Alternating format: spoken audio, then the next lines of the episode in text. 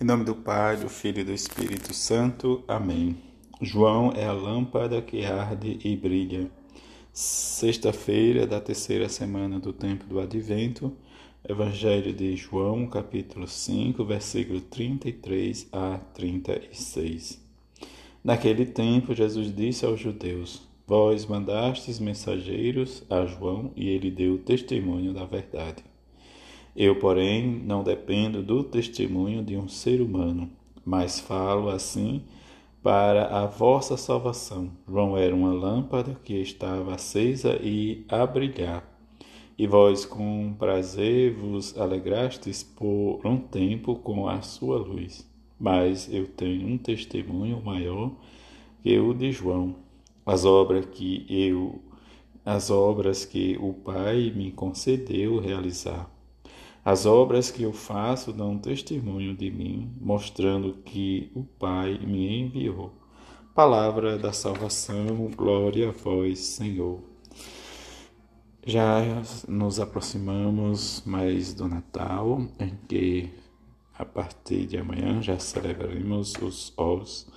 E diante desta antiga tradição ou destas orações que nós vamos experimentar, e esta alegria, nesta esperança de relembrar o nascimento de Jesus na gruta de Belém, mas que ele possa nascer na, so, na nossa pequena gruta, em que nós somos convidados a esta experiência em cumprir o dever e praticar a justiça, em que nos fala o profeta Isaías: Minha casa será chamada casa de oração para todos os povos, em que a justiça não tardará a manifestar-se.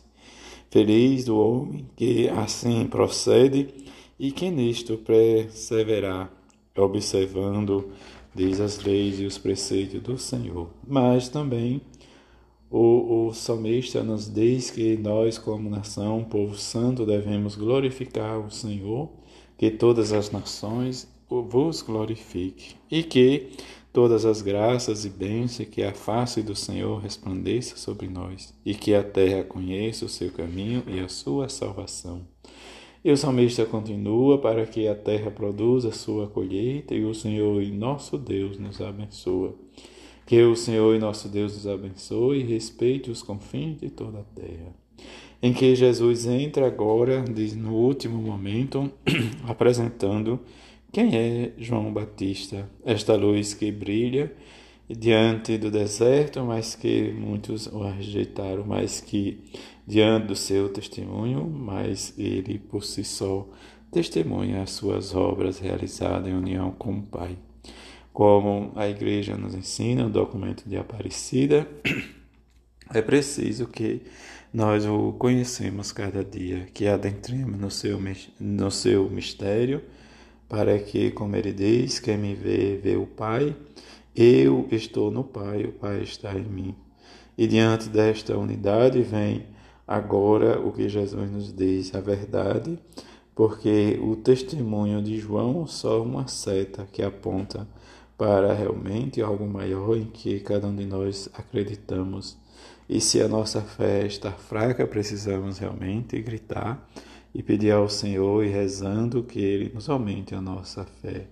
Diante do anúncio de João, mensageiro de Deus, da luz que brilhou no deserto de modo temporário, mas que agora o testemunho de Jesus é maior, pois as suas obras realiza o que o Pai realmente o ensinou.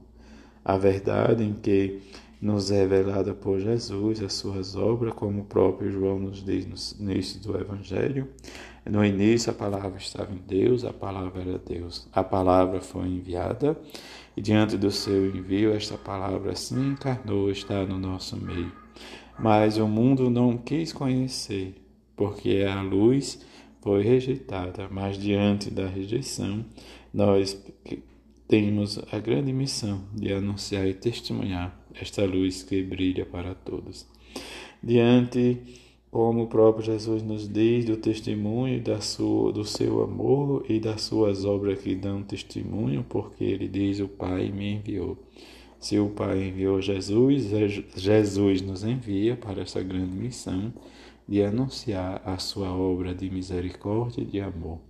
Que peçamos a bem-aventurada Virgem Maria, São José, que nos dê força e coragem, melhor dizendo, que nos ajude na nossa força, nossa coragem, para que nós preservemos na nossa fé, na nossa esperança e testemunhemos as obras de Jesus em nós, para que o mundo veja que nós somos discípulos missionários de Jesus. Assim seja. Amém.